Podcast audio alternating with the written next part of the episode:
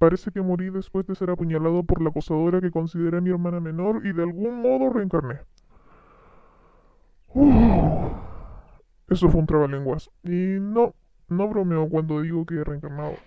Podría pensarse que mi estado mental actual no se ha recuperado de la confusión, pero apreciaría que se ahorraran los comentarios hasta que termine mi historia, ya que sería un poco maleducado que me interrumpieran. pues, déjeme que se los cuente todo desde el principio. Bueno, primero empecemos por mi nombre. Solían llamarme Tomokui Kanata. Sin embargo, puesto que he reencarnado, dejémoslo en anónimo por ahora. Tengo una pequeña laguna mental en mi memoria aquí, pero recuerdo que después de un día duro de trabajo, algunos colegas me invitaron a unas copas. Acepté su oferta y fuimos de bar en bar. Como el día siguiente era fiesta, incluso los que tenían poca tolerancia al alcohol acabaron bebiendo durante toda la noche. Hasta tuve que acabar llevando a una amiga hasta su casa, porque estaba demasiado borracha para hacerlo ella sola. Se había dormido y no quise despertarla, así que la dejé en su cama. Mi tolerancia y mi amor por el alcohol eran bastante más grandes que los de ella, y en ese momento sentí la necesidad de beber mientras miraba la luna llena. O se me pasó por la cabeza cuando abrí la nevera. Me di cuenta que la estantería interior que tendría que haber estado llena de cervezas y chuhai y todo tipo de bebidas, estaba vacía. Ayer terminé todas las bebidas y planeé llenar la nevera de nuevo hoy, de no ser por la invitación de mis colegas de antes. Lo había olvidado por completo. Es verdad, fue el mayor fracaso de mi vida que me terminara bebiendo todas las existencias de ayer. Ojalá me hubiera guardado por lo menos una. Yo... No, no. Para empezar, aligeremos la conversación un poco. Yo, que quería beber sake fuera como fuera, fui a un supermercado cercano que estaba abierto las 24 horas del día. Compré cinco cervezas y volví a casa. El verano se acercaba, pero las noches todavía eran frías.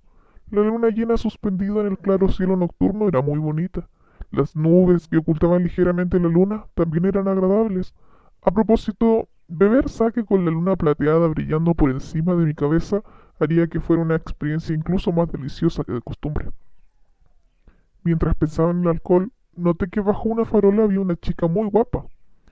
Esa era una cara que tenía vista. Era a lo que el público general se refiere como acosadora. Mi acosadora era Kirimine Aoi, una activa estudiante universitaria de la zona. Tenía 20 años, 5 menos que yo, nuestra relación no podía catalogarse exactamente de normal. A ver, en mi tercer año de instituto vi a un par de delincuentes acosando a una chica, la cual pronto conocería como Aoi. Ella tenía unos 12, 13 años por aquel entonces. La encontré, la salvé, y allí fue donde nuestros destinos se entrelazaron. Bueno, si puede decirse que la ayudé, no estoy seguro de que sea la manera correcta de describirlo Comparado con como soy ahora, solía ser un gallina, cobarde. Al principio, se podía ver claramente que una chica estaba siendo acosada por un par de delincuentes. Aunque era deplorable, la gente de alrededor miraba hacia otro lado. Como persona cuya capacidad es todavía no había despertado, yo podía haber elegido ayudarla o salir corriendo deprisa. Sin embargo, ya fuera por fortuna o por mala suerte, recibí una porra militar aturdidora como regalo de cumpleaños de parte de mi tío, un entusiasta de las armas. Trabaja para empresas medianas con relaciones militares, así que le fue fácil conseguirme una. Esas compañías estaban influidas por una mayor compañía, Avalon. Avalon, la empresa que manufacturó mi porra, era famosa por todo el universo como distribuidora de armas. Por aquel tiempo yo no tenía el coraje de estar en posesión de un objeto tan peligroso. Me preocupaba tener un arma tan poco segura, así que normalmente adornaba mi habitación sin ser usado. Sin embargo, un amigo, Ota, de mi tío, dijo que quería echar un vistazo a la porra. Poco después me llegó un email diciendo que estaba de camino a verla. El mensaje incluía el sitio donde íbamos a quedar, así que decidí ir hasta allí. Llevé la porra conmigo para que él pudiera verla en cuanto llegara. Y esto me llevó a aquella situación. Pese a que era un cobarde, usé la porra militar contra los delincuentes que estaban acosando a la señorita. Todavía recuerdo sentir una especie de alivio por defender a una chica hermosa de ser herida. Tras aporrear a los delincuentes por detrás, se cabrearon descomunalmente conmigo. No obstante, a pesar de su enfado, no pudieron hacer nada contra un arma tal como la porra. Con unos cuantos golpes más me los dejé retorciéndose en el suelo, paveando y con espasmos violentos. Rápidamente cogí de la mano a la chica en estado de pánico y escapé con ella hacia un lugar seguro. Realmente yo era muy joven en esos días. Por curiosidad y capricho hice un experimento terrible con esos delincuentes mientras trataba de ayudar a Hoy al mismo tiempo. Después de ese incidente, su afecto hacia mí fue creciendo lentamente. Era solo cuestión de tiempo que Aoi se llegase a transformar en mi acosadora. Sin embargo, no era muy severa acosando, hasta que encontré trabajo en mi empresa donde ella continuó persiguiéndome. Incluso me seguía a otros planetas, donde me mandaban ocasionalmente por viajes de trabajo. Al tratar con acosadores uno debe hablar con ellos con la máxima naturalidad que pueda, sin importar lo mucho que invadan su vida privada. Lo que he contado hasta ahora puede que todavía sea incomprensible, pero cuando cuente cómo morí lo dejaré todo claro. De todos modos, después de comprar el alcohol, topé con Aoi de camino a casa. Estaría bien que pudiera decir que fue una coincidencia.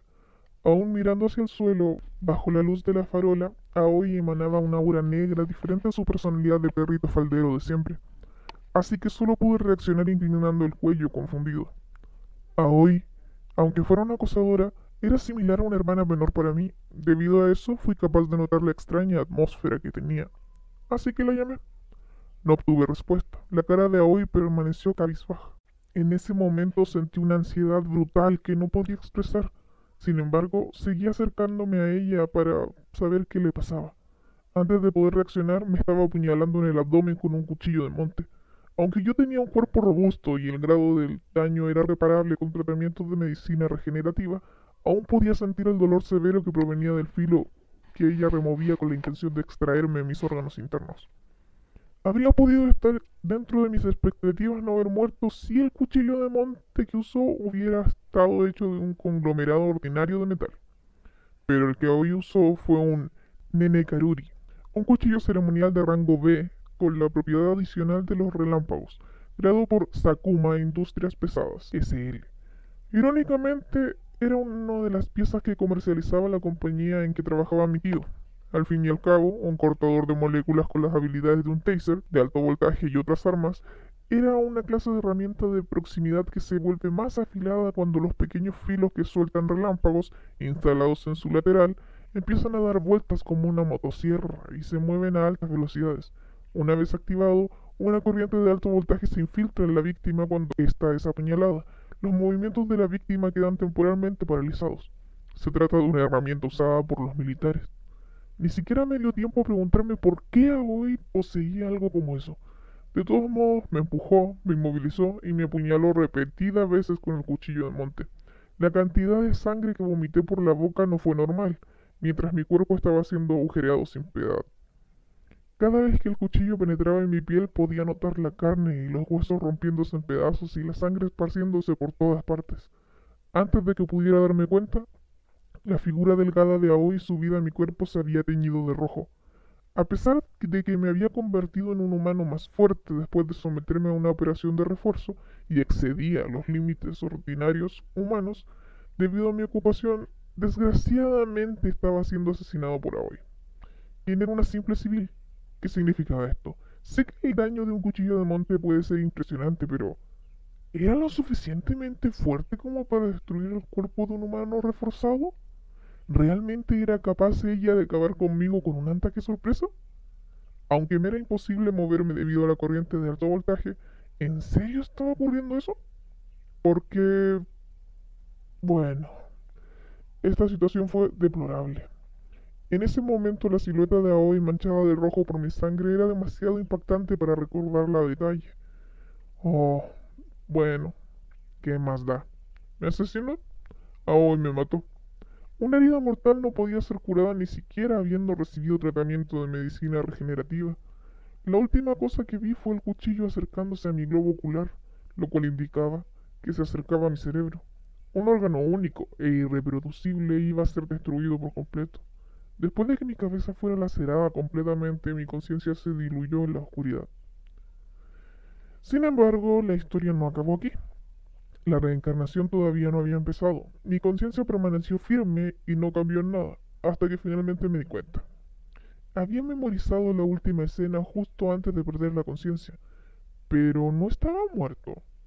¿Fue solo un sueño o estaba borracho? Descarté esa idea de inmediato. La respuesta era lógica e irreprochable. Estaba seguro de que había sido asesinado. Podía recordar el dolor causado por la corriente eléctrica corriendo por mis venas y el frío del cuchillo que me atravesó el pecho.